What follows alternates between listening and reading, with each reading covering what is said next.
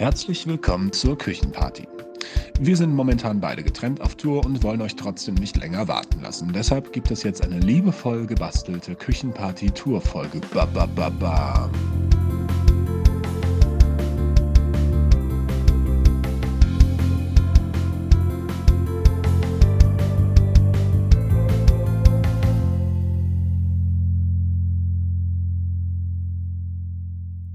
Genau.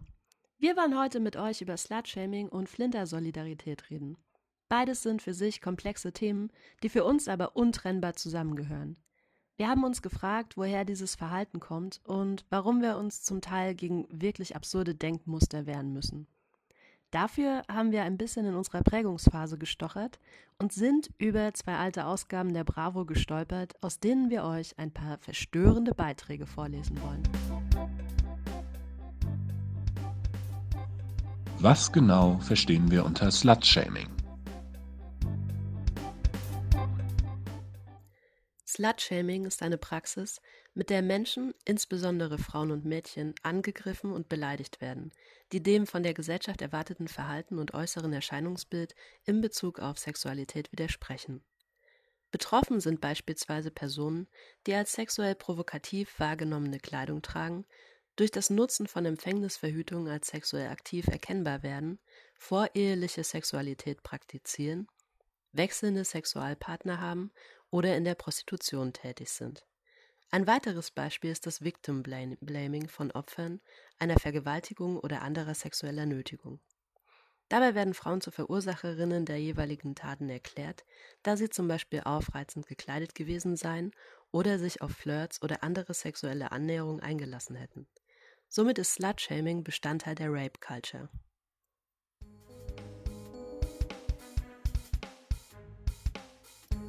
Rape Culture überträgt die Vorsorge und Verhinderung von und sogar die Verantwortung für Vergewaltigungen teils oder ganz den Opfern, in der Regel Frauen. Indem ihnen etwa vorgeworfen wird, eine Vergewaltigung durch die Wahl ihrer Kleidung, durch ihr Verhalten oder anderweitig provoziert zu haben. Damit geht die Verharmlosung von Vergewaltigungen und die Herabsetzung betroffener oder potenzieller Opfer zu Sexualobjekten einher. Wir haben uns einige Fragen überlegt und im Freundinnenkreis herumgefragt. Ich glaube, das affigste, was ich hier zum Thema Slutshaming gehört habe, ist von mehreren Männern die Aussage, ja, also das ist so, wenn du einen Schlüssel hast, der in jedes Schloss passt, dann hast du einen Masterschlüssel. Aber wenn du ein Schloss hast, in das jeder Schlüssel passt, dann hast du einfach nur ein scheiß Schloss. Allein das zu sagen, tut schon weh. Oder Oma und Opa, die mir neulich eine riesen Szene gemacht haben, weil sie mein Instagram gefunden haben und ähm, gesagt haben, die Bilder, die ich da posten würde, das äh, wird ja schon in eine pornografische Richtung gehen und so könnte ich mich doch nicht präsentieren. Ich habe so eine große Oberweite, das könnte ich nicht machen. Und dann habe ich gesagt, ah, also wenn ich eine kleinere Oberweite hätte, dann wäre das nicht so schlimm. Ja, das ist nur pornografisch und schlimm, weil ich eine große Oberweite habe, die ich mir absolut nicht ausgesucht habe und deshalb darf ich keine äh, ästhetischen Bilder von mir posten. Nie, so wäre das ja jetzt auch nicht gemeint. Ähm, aber ob ich damit in irgendwas kompensieren müsste, Nein, ich finde die einfach nur schön und für mich ist das eine Form von Kunst. Die haben mir eine Szene gemacht, weil zukünftige Arbeitgeber das ja sehen könnten und ich würde niemals einen Job irgendwo bekommen, wenn man mich so im Internet sehen würde. Genauso wie mir ein Bekannter geschrieben hat zu den Bildern, ja, also wenn ich dein Vater wäre, dann würde ich dich ja, wie hat er gesagt, dann würde ich ja den Arsch versohlen für so Bilder. Aber als nicht dein Vater finde ich sie ja echt geil. Da habe ich mir auch gedacht, wow. Wie würdest du das Wort Schlampe definieren?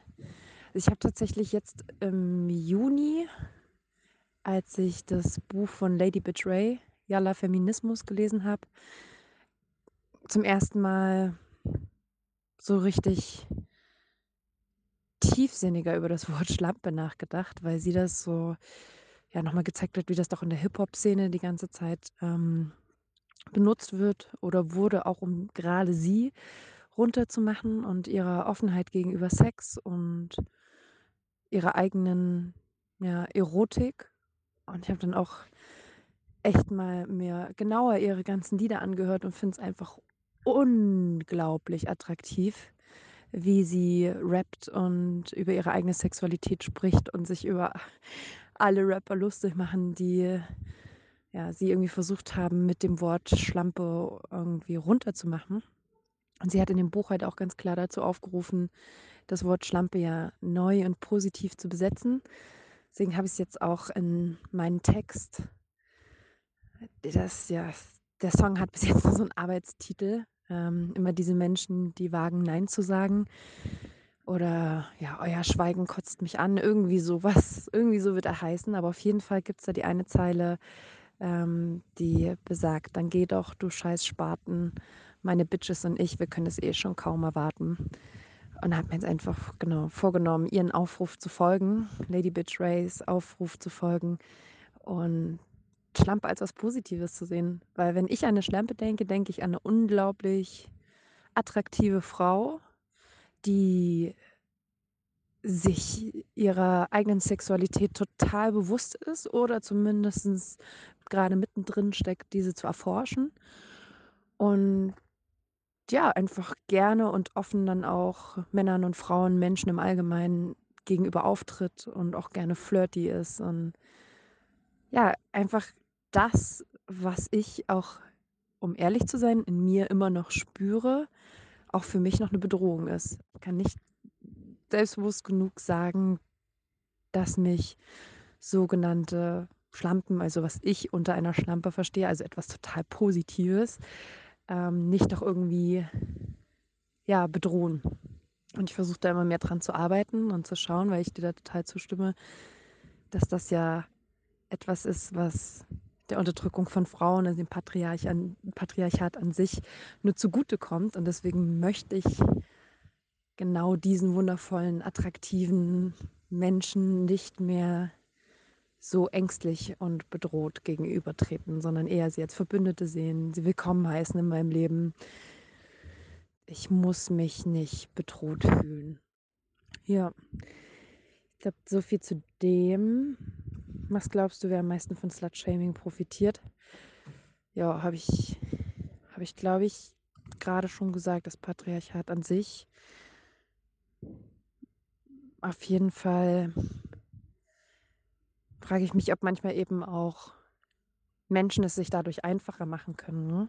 indem sie, also mal kurz von dem Patriarchat und den bösen Männern allein wegzugehen, wenn ich da jetzt zum Beispiel auch an mich denke, wie ich ähm, vielleicht in schwachen Momenten dieser Bedrohung, die von sogenannten Schlampen ausgeht, nicht äh, überblicken kann quasi oder widerstehen kann. Wie unsere beiden Gästinnen schon erzählt haben, werden wir aus jeder Perspektive mit Slutshaming konfrontiert. Und wie versprochen, reisen wir mit euch ins Jahr 2000, um unsere mediale Erziehung zu hinterfragen.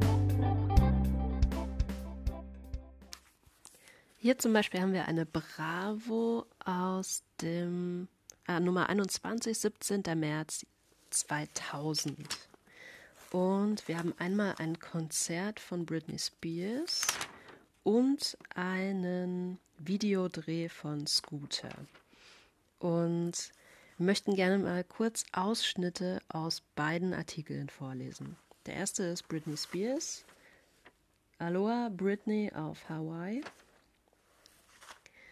Ähm, nehmen wir doch mal das.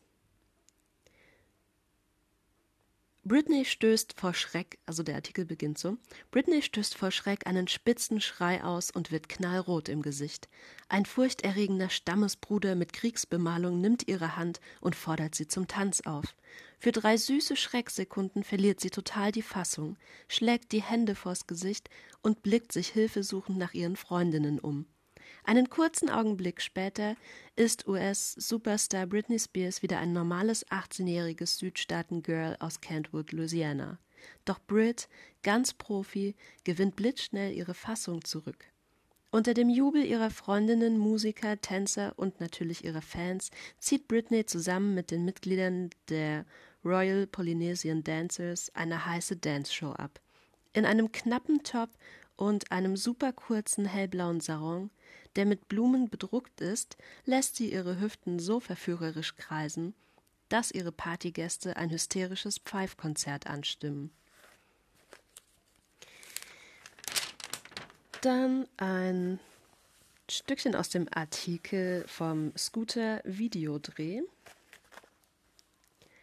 Ähm, was nehmen wir da? Mhm. Ähm, das sind die ersten Szenen des neuen abgefahrenen Scooter-Videos zu, zu ihrer brandneuen Single I Am Your Pusher, die ab dem 29. Mai erhältlich ist. Gedreht wurde der aufwendige Clip an zwei Tagen in der Wüste Südspaniens bei äh, was? Almeria. Schon früh morgens um fünf musste Axel am ersten Drehtag am Set sein, damit sein aufwendiges Make-up, die blutende Narbe und die Schürfwunde geschminkt werden konnte. Früh aufstehen, das ist für mich das Schlimmste, gähnt er müde. Die anderen beiden liegen noch gemütlich im Bett und ich muss hier vor Sonnenaufgang rumsitzen. Doch auch für HB und Rick war der Actiondreh alles andere als Urlaub. Sie mussten über zehnmal die Anfahrt auf der Landstraße drehen, bis Regisseur Olaf Heine mit dem Resultat zufrieden war. Die sengend heiße Sonne brannte unerbärmlich auf das schwarze Dach des alten Oldtimerwagens der geneigten HörerInnen stellen sich da schon die Nackenhaare auf, aber es ist natürlich nur der Einstieg. Es gibt äh, an zwei Seiten weiter noch einen Artikel über Jeanette Biedermann ähm, mit ganz vielen Bildern, die sie beim Shoppen zeigen, Autofahren und wie sie einen Salat isst. Und mit Salat meine ich wirklich äh, Blätter und drei Tomaten. Der Text dazu? Es kann noch so ein schlechter Tag sein. Sobald ich etwas zu essen habe, ist die Welt für mich wieder in Ordnung, sagt Janette und schiebt sich genüsslich ein paar Salatblätter in den Mund. Sie strahlt über beide Ohren und lässt sich selbst von den neugierigen Blicken der anderen Biergartenbesucher nicht aus der Ruhe bringen. Ich bin ein Allesesser, Hauptsache es schmeckt, fügt sie begeistert hinzu. Wenn ich Figurprobleme hätte und eine Diät machen müsste, wäre das die schlimmste Strafe für mich. Sorgen wegen ihrer Figur braucht sich das 1,59 Meter große Powergirl wirklich nicht zu machen. Mit ihren Traummaßen kann Jeanette alles tragen und somit ihrer zweiten großen Leidenschaft nachgehen, dem Shoppen. Ich liebe es, an freien Tagen durch Berlin zu streifen und Klamotten zu kaufen, meint sie. Es ist wirklich so, aber Essen und Shoppen machen mich einfach glücklich. Okay, und wem das noch nicht so blöd ist, den nehmen wir mit auf Seite 28 in die Rubrik Aufklärung, äh, in der ein Dr. Med Thomas Wilkins Fragen beantwortet. Und wie er die beantwortet, das äh, lese ich jetzt vor. Wie benutzt man einen Vibrator? Janina, 13. Letzte Woche hatte ich Geburtstag. Meine Freundin hatte sich einen besonderen Gag dafür ausgedacht und mir einen Vibrator geschenkt. Am Abend wollte ich ihn ausprobieren, wusste aber nicht wie. Wie kann ich einen Vibrator benutzen, ohne mir weh zu tun? Deine Freundin hat ja einen eigenartigen Humor. Für ein 13-jähriges Mädchen gibt es doch wirklich witzigere Geschenke als einen Vibrator. Und jetzt hättest du gerne eine Gebrauchsanleitung von mir. Die möchte ich dir aber, ehrlich gesagt, nicht geben, sondern lieber einen Ratschlag. Benutzt dieses Teil in nächster Zeit überhaupt nicht. Warum nicht? Vermutlich bist du mit 13 Jahren noch Jungfrau. Wenn du versuchen würdest, den Vibrator in deine Scheide einzuführen, könntest du dein Jungfernhäutchen verletzen. Und ich denke nicht, dass du dein erstes Mal mit einem gefühllosen Mini-Roboter erleben willst, oder? Außerdem könntest du den Eindruck gewinnen, dass die Gefühle beim Liebesspiel von Äußerlichkeiten abhängen, dass sie durch Sexspielzeug oder ähnliches entscheidend verstärkt und verbessert werden. Das ist aber ganz sicher nicht der Fall. Das Geschenk deiner Freundin hat dich neugierig gemacht. Aber ist es dein Körper auch schon? Ich denke nicht. Wenn du soweit bist, dass dich Sex interessiert, wirst du allein oder später mit einem Freund Schritt für Schritt herausfinden, was dich antört. Dabei sind Fantasie und Zärtlichkeit entscheidend und ganz bestimmt nicht irgendwelche komischen Hilfsmittel. Wir fragen uns ernsthaft, woher dieser Mann einen Doktortitel hat und was ihn dazu gebracht hat, diese gequirlte Scheiße in einem Jugendmagazin zu veröffentlichen. Da es ja scheinbar so leicht ist, einen Doktortitel zu erlangen, haben wir ein bisschen recherchiert und pünktlich zur neuen Folge wurde mir vom California Church and University Institute die Do Ehrendoktorwürde verliehen. In Zukunft werde ich, Amanda von Wegen, Doctor of Exorcism, alles tun, um genau solche Männer zu therapieren.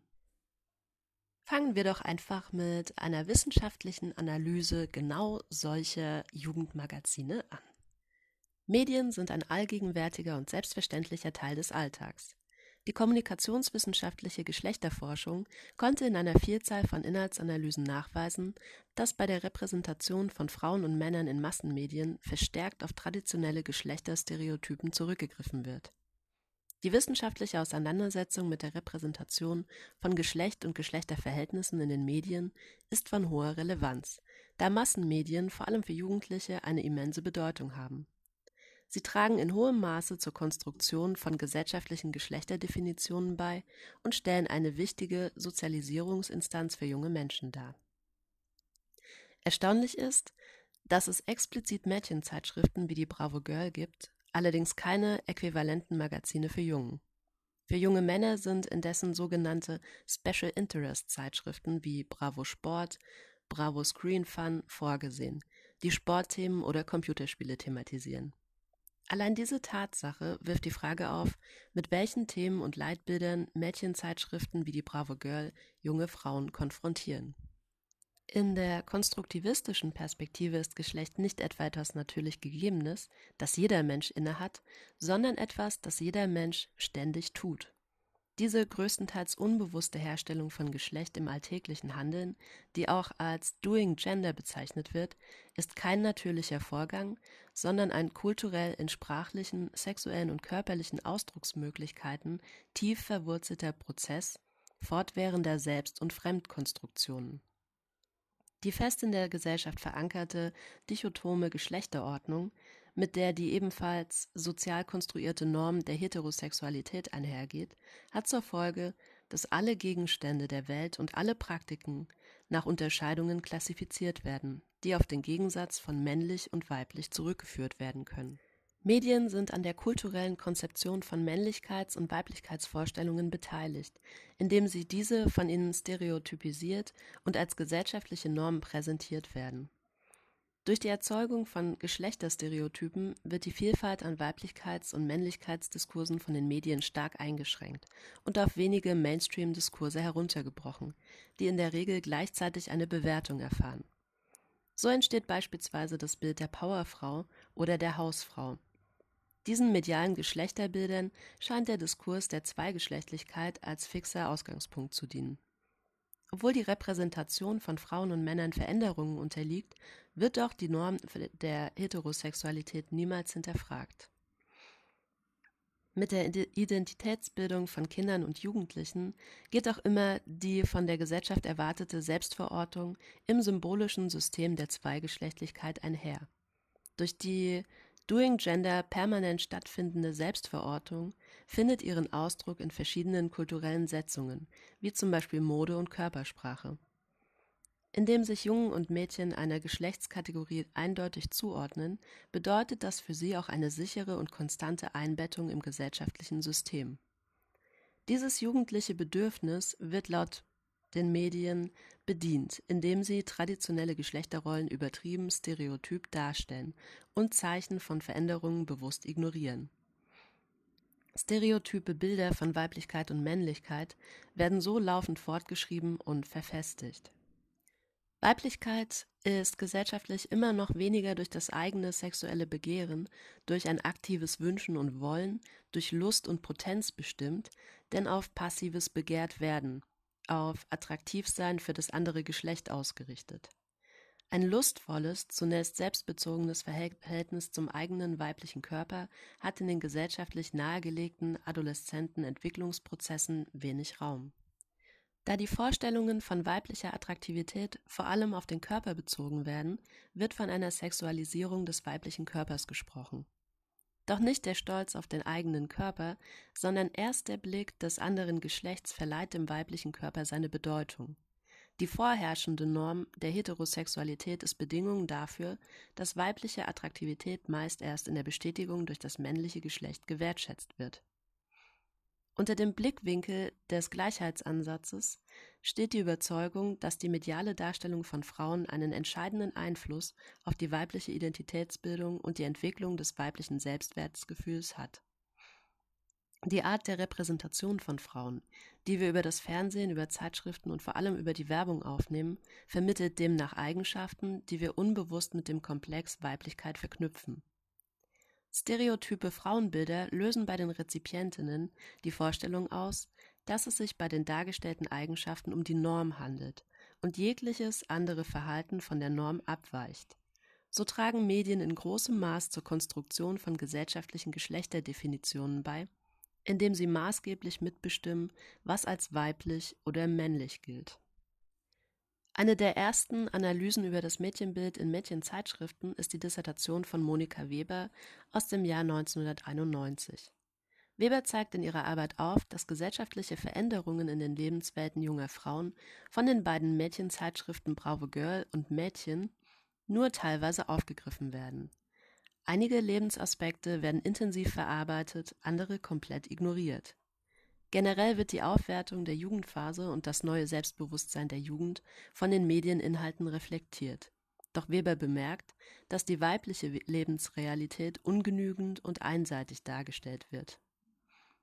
Dass Lebensbereiche wie Schule, Beruf, Politik und Soziales in den untersuchten Mädchenzeitschriften kaum Beachtung finden, interpretiert Weber so, dass noch immer von Frauen und Mädchen keine lebenslange Berufstätigkeit und kein politisches Engagement erwartet werden. Neben der Betonung von Konsum und Freizeit ist ein charakteristisches Merkmal von Mädchenzeitschriften die idyllische Überhöhung der heterosexuellen Liebesbeziehungen. Jungen Frauen wird suggeriert, dass ihnen eine glückliche Partnerschaft winkt, wenn sie die Anweisungen der Zeitschriften befolgen, die sich vor allem auf eine konsumorientierte Optimierung der äußerlichen Erscheinung beziehen. Weber stellt weiterhin fest, dass weder von der Bravo Girl noch von der Mädchen vorhandene Emanzipationsmöglichkeiten im Bewusstsein der Mädchen aufgegriffen werden. Stattdessen stabilisieren beide Zeitschriften patriarchale Normen, indem die partnerschaftliche Liebesbeziehung in extremer Weise hervorgehoben und junge Frauen die Familienkarriere als angestrebtes Lebensziel vermittelt wird Weber kritisiert allerdings nicht die Zeitschriften selbst, sondern die von ihnen getragene gesellschaftliche Ideologie, die heterosexuelle Liebesbeziehungen beständig romantisch verklärt. Auf diese Weise werden die Träume und Sehnsüchte der jungen Leserinnen nach Liebe und Partnerschaft genutzt, um Mädchen immerzu auf die traditionelle Frauenrolle zurückzuweisen. Dabei wird das reale Emanzipationsbestreben junger Frauen beharrlich ignoriert. Der gefährliche Mythos Jungfrau. Wer nach der männlichen Version des Wortes Jungfrau sucht, der sucht vergeblich. Denn dieser Begriff wurde für Frauen erfunden, junge Frauen, um genau zu sein.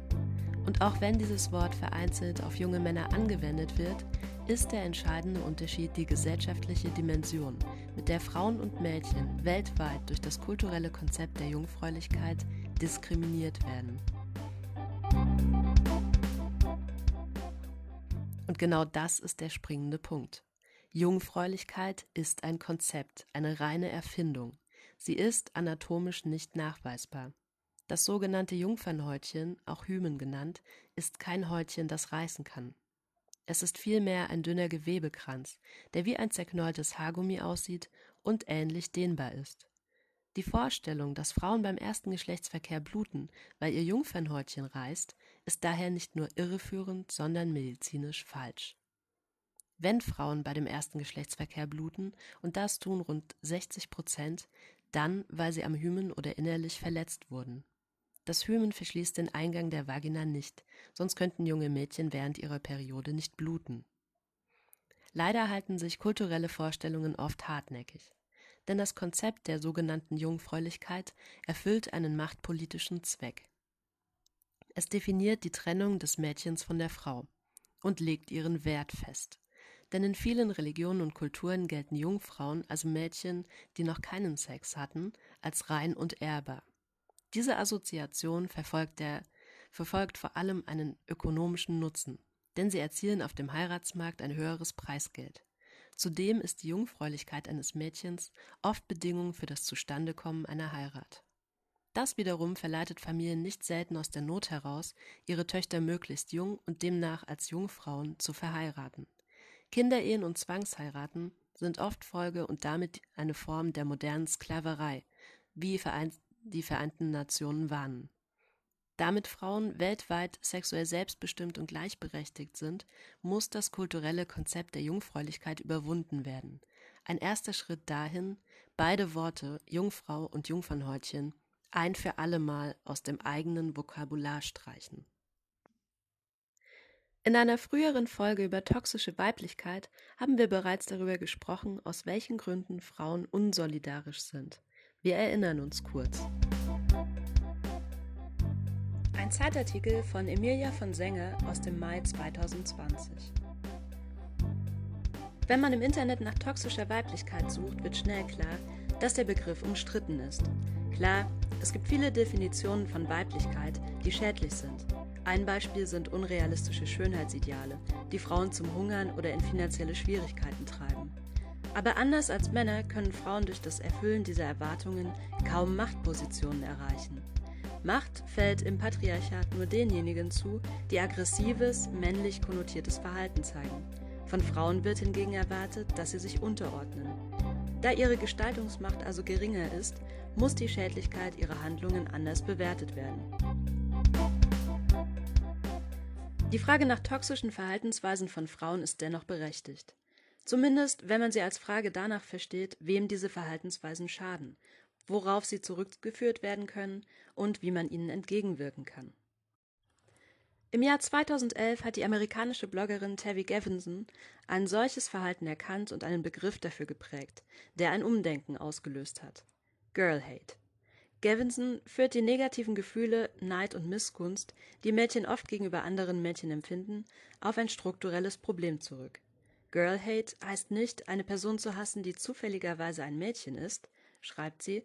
Mädchen würden andere Mädchen prinzipiell hassen, weil ihnen beigebracht wird, dass es immer nur ein cooles Mädchen, ein lustiges Mädchen und ein schlaues Mädchen geben kann. Die Schriftstellerin Kata Pollitt bezeichnet das als Schlumpfine-Prinzip. Eine Gruppe männlicher Freunde werden durch einen einzigen weiblichen Charakter, meistens sehr stereotyp dargestellt, akzentuiert. Dieses Narrativ kennen wir auch aus dem echten Leben. Im Parteivorsitz oder dem Vorstand von Unternehmen sind Frauen meistens in der Unterzahl.